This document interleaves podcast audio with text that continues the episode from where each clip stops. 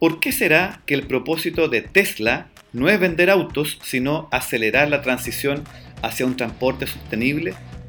¿Será por lo mismo que Nike no busca vender zapatillas, sino brindar inspiración e innovación a cada atleta en el mundo? ¿O quizá por la misma misión que tiene Google respecto a ordenar la información del mundo para hacerla útil y accesible a todo el mundo? Bienvenidos a este, nuestro noveno episodio de la segunda temporada de Marketing Coffee. En esta ocasión tendremos un capítulo muy especial, ya que contamos con un entrevistado que vaya que tiene buenos propósitos para esta entrevista. Por favor, sírvanse su cafecito porque ya comenzamos. Bienvenidos a la segunda temporada de Marketing Coffee, el podcast de la Escuela de Comunicación de Duoc C, sede Maipú. Conducido por el escritor, profesor y publicista Rodrigo Castillo. Rodrigo, ¿estás listo con tu café?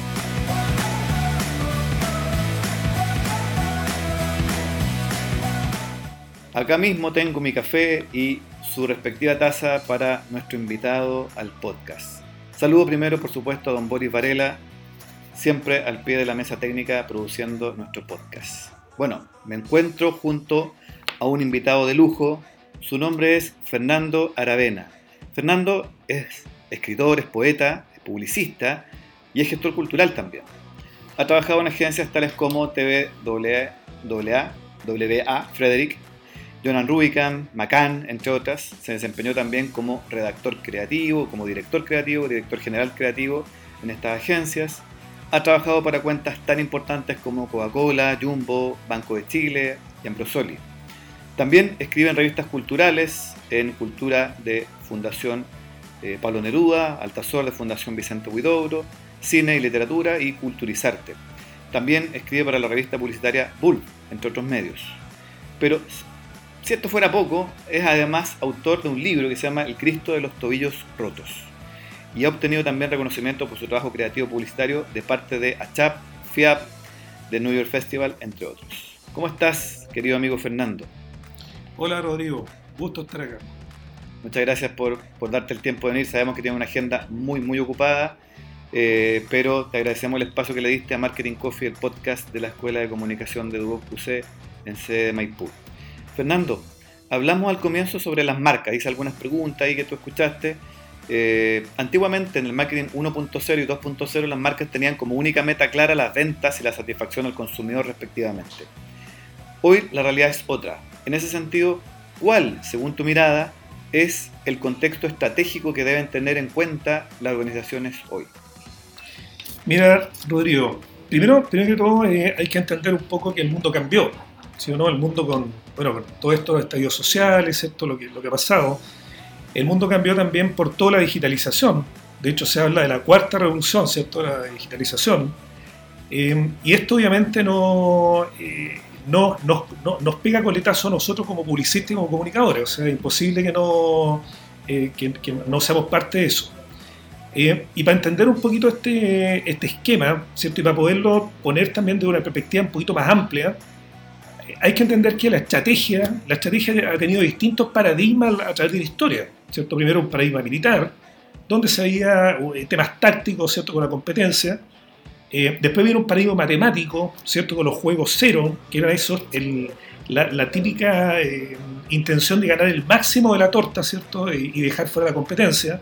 Por ahí fueron un poquito más colaborativos, ¿cierto? por ahí con, con un, una estrategia llamado Natch, donde hizo los juegos eh, más uno menos uno, donde de alguna manera se trataba de hacer crecer cierto el mercado o para que ganáramos todo o si tenemos que perder perdamos menos todo, ¿cierto? Es un poquito más colaborativo. Después de eso vino obviamente un, nuevo paradigma, ¿cierto? Que, que, es mucho más próximo, ¿cierto? Que el paradigma del management económico, que básicamente tiene como su objetivo, o sea, tiene la... Eh, es, es la estrategia se define, ¿cierto? Como todas esas políticas o planes para lograr objetivos. Pero siempre son objetivos dentro del mundo del negocio, ¿cierto? De la, también de lo económico, ¿cierto? De lo financiero. Era muy vertical, ¿ya? Y obviamente no había mucha posibilidad de cambio, era muy estructurado, ¿cierto? Actualmente partimos diciendo que el mundo cambió, partimos diciendo que las marcas de alguna manera ya tienen una, eh, una injerencia en la sociedad mayor de la que tenían antes. Incluso hay estudios por ahí que dicen que eh, la gente le cree mucho más a las, marcas, que, al gobierno, a los, políticos. Entonces, esta, esta caída de los relatos, de estos mega relatos, ¿cierto? De, los que, de los que hablaba en algún momento Lyotard, ¿cierto? Que mm. hablaba de, hace levantar nuevos relatos. Y esos nuevos relatos, ¿quién los levanta? Obviamente eh, el, marketing, ¿cierto? las marcas la han estado levantando. Y ahí, y en ese, en ese em, espectro, ¿cierto? Es donde quiero hablar del nuevo paradigma, ¿cierto? Hablamos del paradigma militar, paradigma matemático, paradigma, ¿cierto? Eh, eh, del management económico. Y hoy en día se habla del paradigma humano relacional. ¿Qué quiere decir eso? Que ponemos al hombre, ¿cierto? Como centro, centro de la estrategia y también la, toda la complejidad que significa lo relacional, porque obviamente la, eh, la, la, relación que tienen los hombres entre ellos ¿cierto? genera la co-creación, la co-construcción, ¿cierto? La, el, ir buscando nuevas formas y nuevas soluciones en escenarios que son mucho más volátiles y mucho más líquidos, ¿cierto? una realidad mucho más líquida. Mm. ¿ya? Ese, visto de esa forma, a mí me interesa mucho la, descripción que tiene la, estrategia en, visto este paradigma, que es el siguiente, la estrategia como reglas o métodos que permitan elegir entre las alternativas de la realidad o que la imaginación presenta. Fíjense, eso aunque parezca medio complicado, de alguna manera es, la realidad está dada para que yo tome una posición dentro de la realidad y la creatividad, la imaginación, perdón, también está puesta ahí, para que yo también la asuma, la tome y creativamente busque una solución.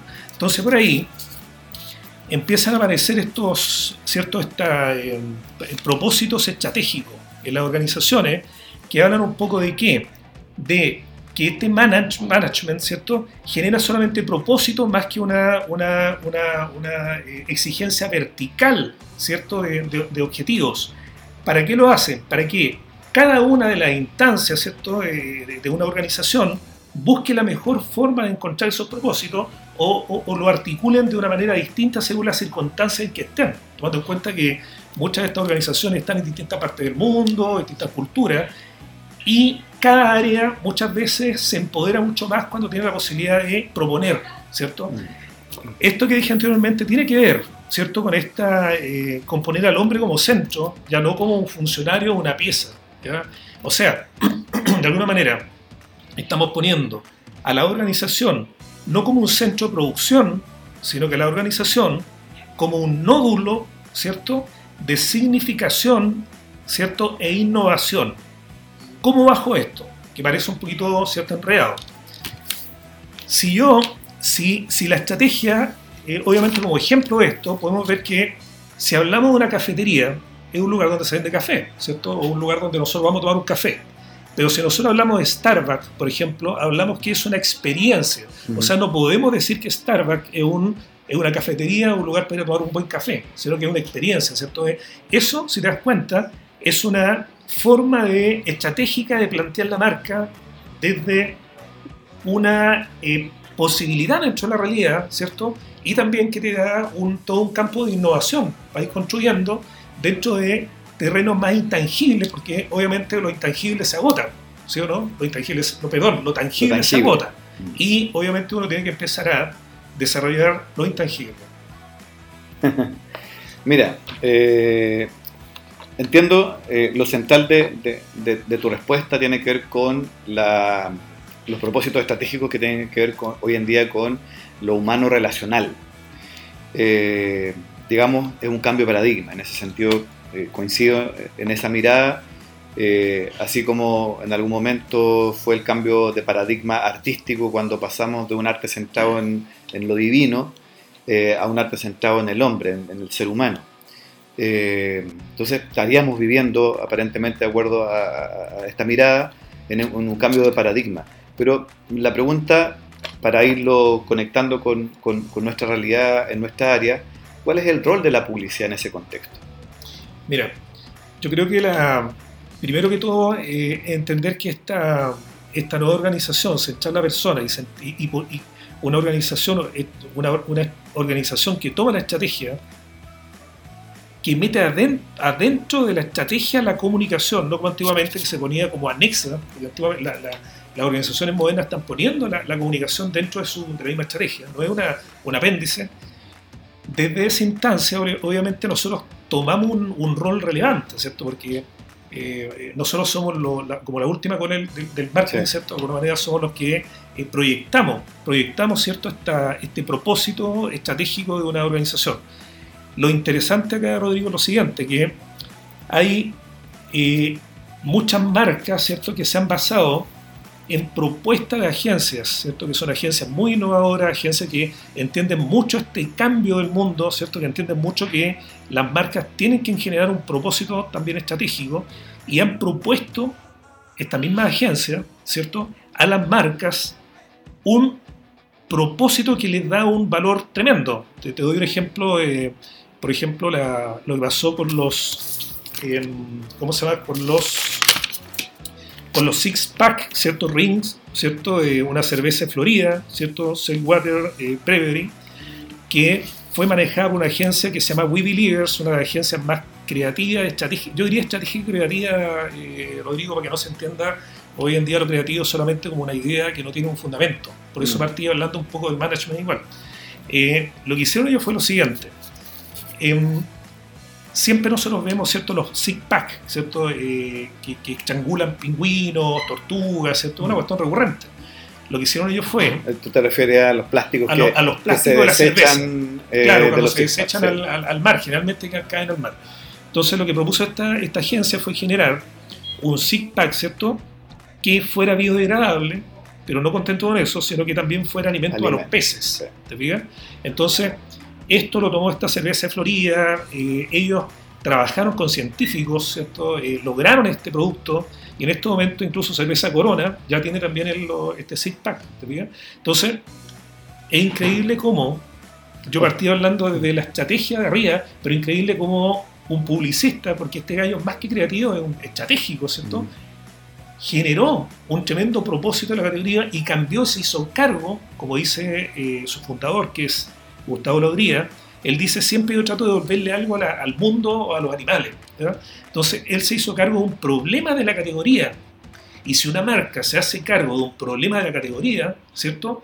Se está poniendo un, paso, un paso más adelante. ¿no? Y obviamente ahí lo conectamos con qué? que, las que hoy en día la, gente le cree más a las marcas que incluso algunos políticos. Digamos. Porque hacen, porque hacen la pega.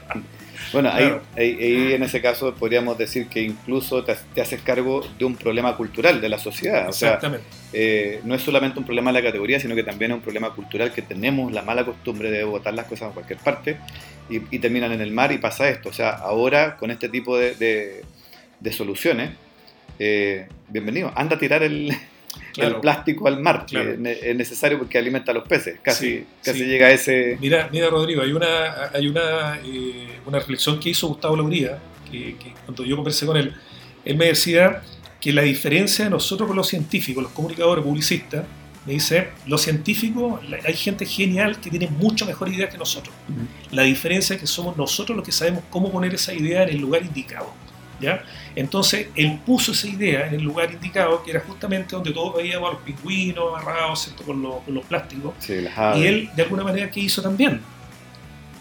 Va un poquito con él, como que surfea un poco con una mala costumbre que tiene que ver con, ¿cierto? La costumbre esta de botar al mar.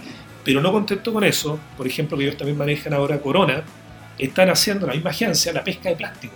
¿Y mm. qué están haciendo con la pesca de plástico? Como él decía, como los peces están, obviamente con la contaminación hay menos peces, están haciendo que los pescadores pesquen plástico y ellos hicieron todo un tema de, economía circular, le buscan a quien vender el plástico, ¿cierto? Y obviamente el pescador también gana plata recogiendo plástico. ¿Te fijas, no? Mm.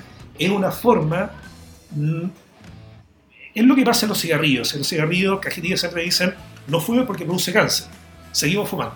¿ya? Pero la inteligencia y la estrategia es ¿Cómo haces tú? ¿Cómo metes algo? Bien lo dijiste tú, en la cultura, ¿ya? Una marca se mete en la cultura para generar algo positivo. Y esta marca con ese propósito lo, lo, hizo. También, por ejemplo, puedo hablar con algún otro ejemplo? Sí, mira, tengo el, ejemplo de los de los Codes Menu, ya que son el menú de, de vaca de, de, Burger King.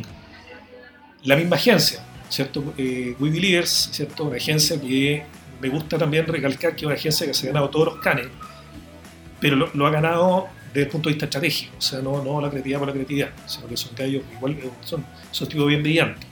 Lo que hicieron ellos fue, lo, él contaba a Gustavo que eh, él habló, ¿cierto?, con, la gerencia regional de Burger King y les propuso hacerse, hacerse cargo de un problema que genera la industria en la categoría. ¿ya? Entonces, obviamente, la, eh, los, los Burger King dijeron, oye, pero si nosotros estamos vendiendo ricas hamburguesas, ¿cierto?, para la parrilla, y aquí nos queremos hacer cargo. Hagámonos cargo de un problema, nosotros no podemos desentendernos de un problema.